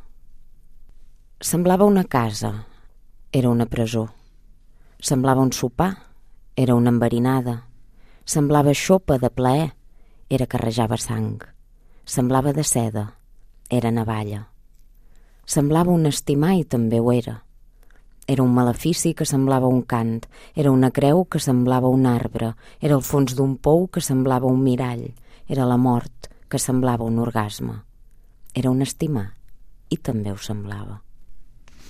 Poema que tem a epígrafe Marina Tsvetaeva, escrever poesia é, em si, traduzir da língua materna para outra. Parecia uma casa, era uma prisão. Parecia um jantar, era uma refeição envenenada. Parecia encharcada de prazer. Era sangue a jorrar.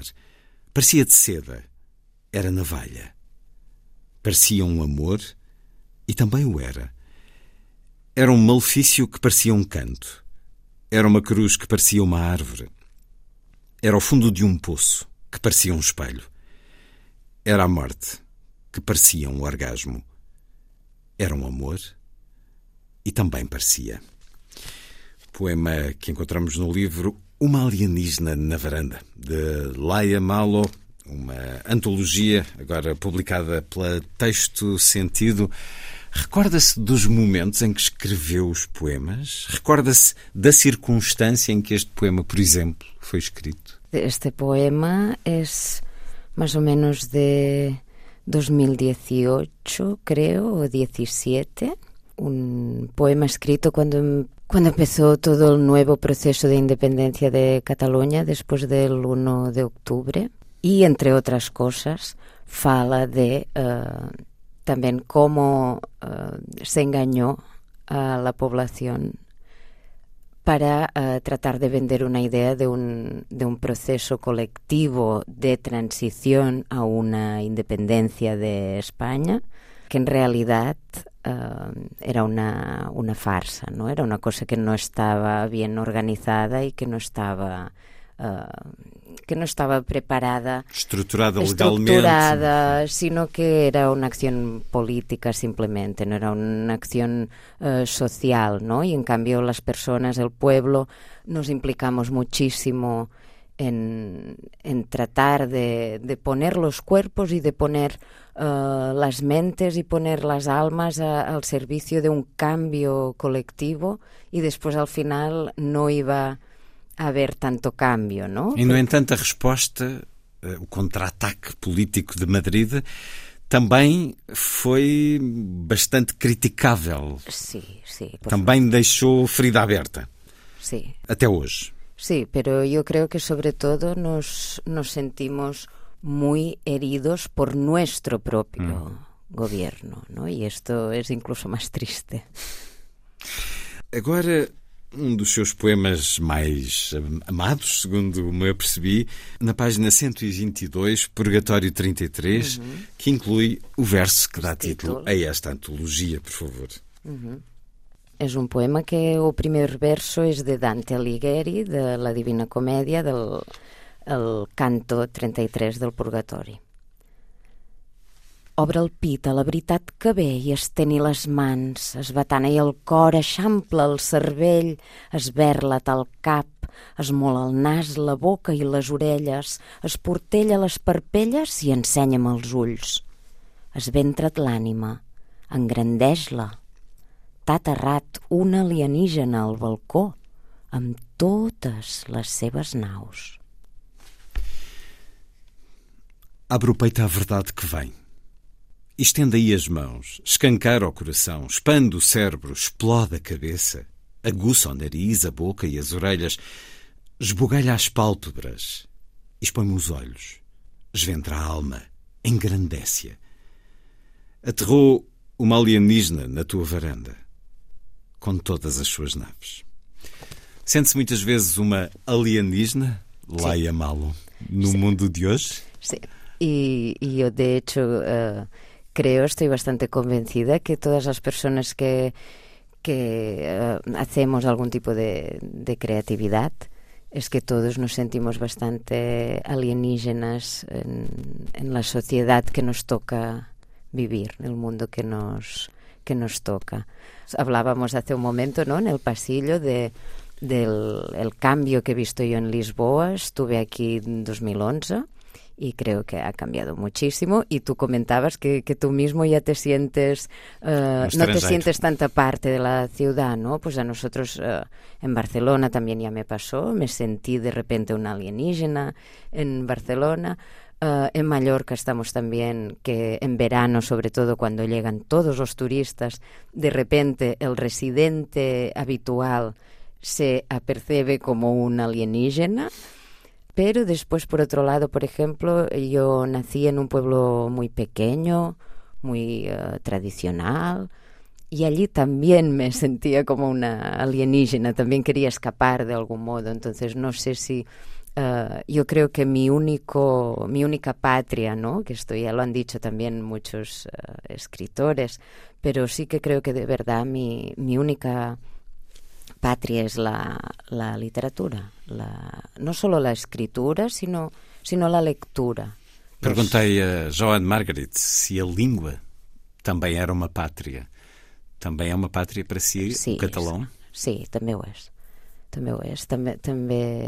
Lo es, aunque um, yo, por ejemplo, como traductora, uh, amo, ¿no? Eu adoro todas as línguas, ¿no? Yo creo que todas las lenguas son, son bonitas, todas son importantes, que es maravilloso conocer muchas lenguas, pero la tuya propia es tu, uh, tu modo de expresión, es tu herramienta, la, que llevas incorporada, ¿no? Para expresarte con, con las otras lenguas, tú precisas, necesitas un, un apoyo, necesitas alguna, alguna cosa que te ayude a, uh, a, expresar tu alma en ese otro idioma, ¿no? Y en cambio, en la tuya propia, allí puedes refugiarte porque tú sabes exactamente traducir lo que, lo que el alma siente o lo que el cerebro piensa en una palabra concreta, una expresión concreta. Entonces es importante también amar la lengua propia.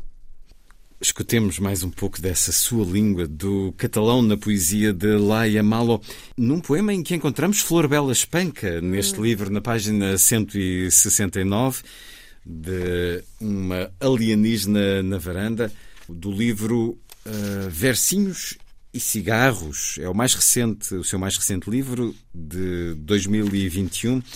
E aqui encontramos A Charneca em Flor 9, de Flor Bela Espanca, que lhe pedia para ler. Uhum. En gelosies i enveges se'm trenen els dies, les venes, els cabells. Vaig perdre els meus fantàstics castells. Em vaig embolicar la vida. La barca mig partida, el cavall coix, els peus deformats pels galindons del remordiment. Vaig lluitar-hi a la contra, però qui es podia esperar una autopista amb tants sotracs? Observo, atònita, un cor corcat del tot. Os meus dias, as veias, o cabelo, entrançam-se entre ciúmes e invejas. Perdi os meus fantásticos castelos. Enredei a minha vida. A barca, meio partida, o cavalo coxo, os pés deformados pelos joanetes dos remorsos.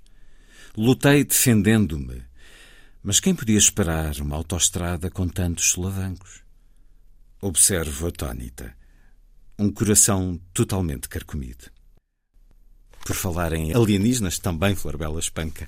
O era de muitas maneiras. Como é este seu encontro com ela? Porque creio que escreveu já também um prefácio para uma sí, edição. una introdução, mas uh, yo conocí Flor Vela Espanca hace bastantes años. En 2014 estuve en el Festival de Poesía de Matosinhos y allí tienen la, la biblioteca Florbela municipal. Espanca, com ¿no? aquela escadaria, com o Ajá. verso né, em cada degrau. Sim, Ajá. muito bonito. Y, y allí pues entonces quise, quise descubrir su poesía. No teníamos a Flor Vela traducida al catalán, entonces eh, la leí en portugués. Claro, como la leí en portugués, pues hubo um, algunas, algunos poemas eh, pues que quizás no apercibí exactamente, ¿no? Entonces yo hice mi versión de, de esos poemas. Y en este último libro, Versets y, y Cigarrets, um, es un libro en que cada poema tiene dos, dos páginas.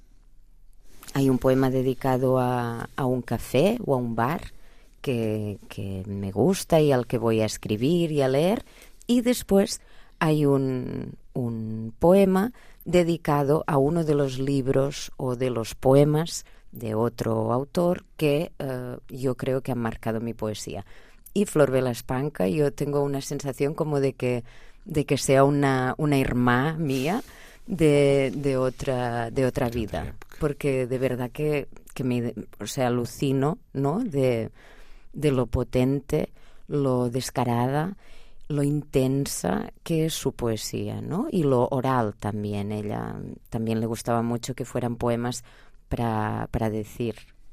No seu caso, precisa de dizer o poema para o sentir completo, para o sentir eh, total?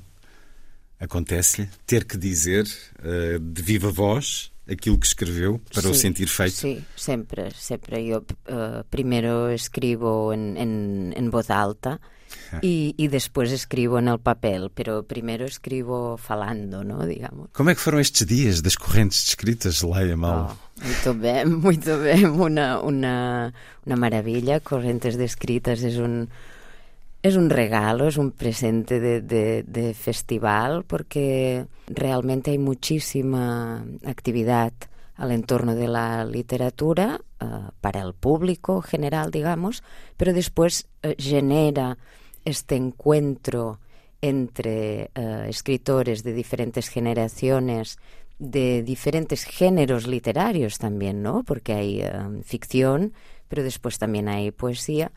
Y, esta mezcla que se, que se consigue eh, normalmente al entorno de un jantar, ¿no? Es muy enriquecedor, ¿no? He conocido a gente maravillosa y estoy muy agradecida a toda la, la organización porque era mi segunda vez, ¿no? Ya estuve en, en 2020, que además participé en, en Nos una pecados de- correntes. Sí, eh, no, y en una residencia de estas sí, de un día, sí. ah, en la casa de Manuel López. Y bueno, ah, me ha permitido conocer también más profundamente la, la cultura portuguesa, ¿no? También. Já escutámos nesta antena por causa dessa presença na gravação e no livro Pecados Correntes. Escutámo-la dizendo Ladéria, a obsessão, dentro do pecado da luxúria. Leia Malo, que agora tem uma antologia a dar-nos eh, poemas de seis livros publicados entre 2009 e 2021. A coleção Solidão Sincronizada da editora Texto Sentido. E eu tenho estado aqui a indicar-lhe, a fazer-lhe pedidos. Agora, por favor, escolha um poema para nos dizer desta antologia Laia Malo, por favor, a terminar. Voy a leer el poema de pàgines 131, Santa Eulàlia. És un poema que precisa una, una explicació muy pequeña. Vamos a isso. Uh, Eulàlia es un nombre de mujer en català, muy típico, muy habitual, porque es también una, una santa patrona de Barcelona. ¿no? Uh, en griego, Eulalia significa que la que fala bem. Eu bem Lália falar. Pero mi nombre no es Eulalia, mi nombre es Laia, que es una versión más moderna, más corta, más, uh, más breve. Pero claro, Laia solo significa la que fala. No sabemos si bien o mal, ¿no? Entonces uh, yo escribí este poema pensando en uh, esta santa que creía en su Dios, en su Dios cristiano, y ella estaba en Roma tratando de defender sus ideas falando. Lo hizo tan bien Santa Eulalia que Dios pudo um, salvarla de la hoguera convirtiéndola en un pombo branco. O sea, la salvó relativamente, digamos. Y bueno, yo aquí pues eh, falo de, de mi destino, digamos. Vamos escutar. Jo sóc l'hereva de la ben parlada, però em retallaren el nom i vaig créixer, només la que parla.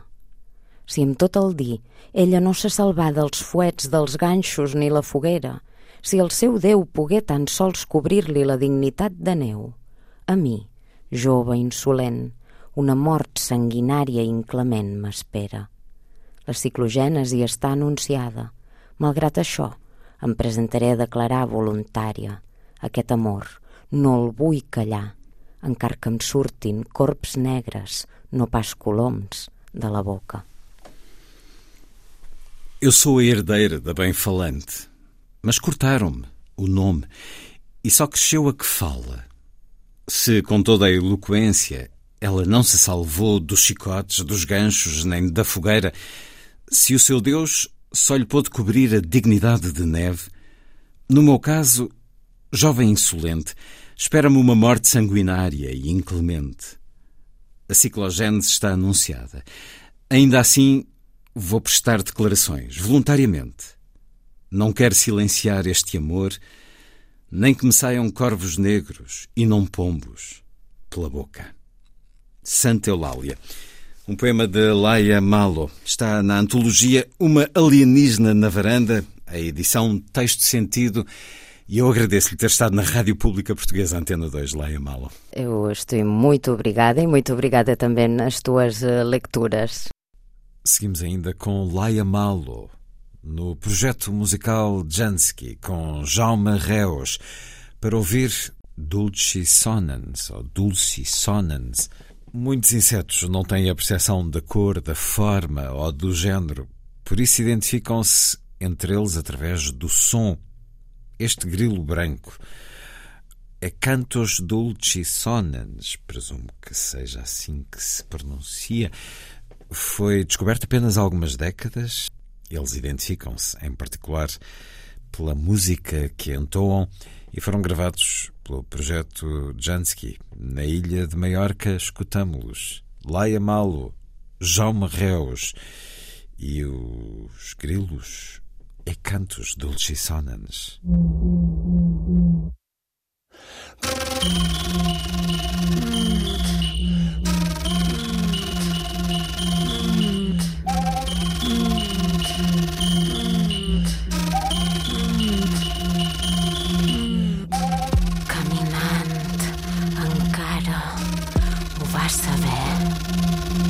Aquell dia vora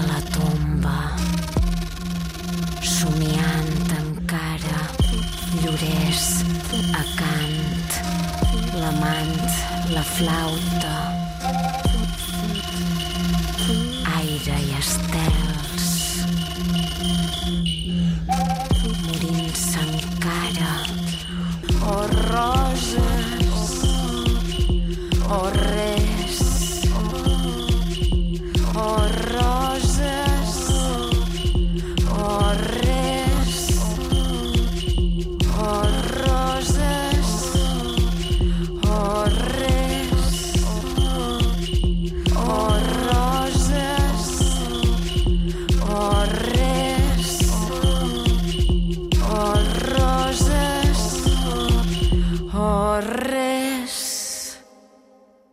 minha convidada na emissão de hoje, a poeta catalã Laia Malo, no projeto Jansky, com Jaume Reus e este Dulci Sonans, com espécie de grilos brancos da ilha de Maiorca, que fazem parte, entram também nesta música. A seguir, Lilliput é o pequeno grande mundo dos livros para os mais novos, percorrido semanalmente neste programa por Sandy Gageiro. Diz Lilliput. Lilliput, Lilliput. Lilliput. Falemos esta semana da polémica a envolver o autor Roald Dahl, mas não só. A personagem Augustus Gloop deixa de ser descrito como o gordo, passa a ser enorme. Noutro livro, frases como branca como lençóis ou casaco preto foram removidas. A senhora peste do livro Os Pestes deixa de ser feia e mantém-se apenas bestial. E os umpalumpas deixam de ser pequenos homens para serem pequenas pessoas, adotando a neutralidade de género. Até o primeiro-ministro britânico já falou sobre o assunto. O escritor indiano Salman Rushdie, que já há muito debate assuntos à volta da censura, escreveu na rede social Twitter que Roald Dahl não era nenhum santo, mas isto é censura absurda. A Puffin Books e os representantes de Dahl deviam ter vergonha. Lilliput pediu a opinião ao escritor Afonso Reis Cabral, que há pouco tempo foi confrontado com uma situação igualmente complexa. Uma editora norte-americana recusou a tradução e distribuição de um livro seu. Um dos motivos apresentados foi o facto de Afonso Reis Cabral, um homem cis, ter escrito sobre uma pessoa trans em Pão de Açúcar. Acho muito curioso que esse tipo de movimento e tipo de mentalidade, chamem-lhe o que quiserem, é-me completamente indiferente se, se o, o, o, apelido ou a maneira como, como, como sintetizam essa mentalidade. Chamem-lhe o que quiserem. É, na verdade, destrutiva, não é criativa. Uh, porque foca-se justamente em uh, impedir que se escreva de determinada maneira, uh, reescrever clássicos, tudo em nome de uma moralidade e, e em nome de edificar o leitor. E enquanto se faz isso, está-se está verdadeiramente, por um lado, claro, a desrespeitar quem escreveu, no caso da Agatha Christie, Rodal, por exemplo, mas sobretudo, ou também, a desrespeitar quem lê, porque, porque estamos a infantilizar a sociedade, estamos a infantilizar os leitores e estamos a achar que os leitores devem ser protegidos de palavras ofensivas, de ideias antiquadas, de retratos de etnias que, eh, que no passado eram imperavam, mas que hoje em dia não imperam, como se o leitor não, não conseguisse contextualizar a obra e não, e, e não conseguisse lê-la pelo que ela é. O Sim. caso da Agatha Christie é claríssimo. Uh, no caso de Roald Dahl também é claríssimo, mas há quem argumente que é uma obra infantil e que, portanto, faz sentido poder adaptar. Um, ehm, até, no, até com o argumento de que eh, sempre houve obras adaptadas. Neste caso é, é algo bastante diferente, porque não é, não, é, eh, não é propriamente uma adaptação para crianças, porque o próprio livro é para crianças, mas são cortes estratégicos e, alterações estratégicas eh, para, para eh, no fundo, suavizar eh, o que, a ofensa, suavizar o que se acha que é ofensivo. Resta saber se é ofensivo ou não. Isso já é outra história. Além do Prémio Saramago, Afonso Reis Cabral venceu em 2014 o Prémio Leia com o romance O Meu Irmão. Em 2017 foi-lhe atribuído o Prémio Europa David Morão Ferreira na categoria de promessa e em 2018 o Prémio Novos na categoria Literatura. Já a seguir, na Antena 2, o Metropolitan de Nova York, em direto, com a apresentação em estúdio de André Cunha Leal. Foi a força das coisas. Assim. Obrigado por estar com a rádio. Bom dia, boa Páscoa.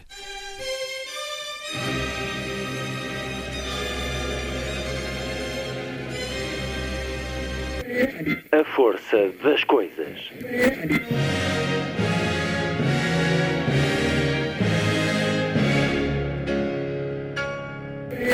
Welcome to the 109th last night of the proms.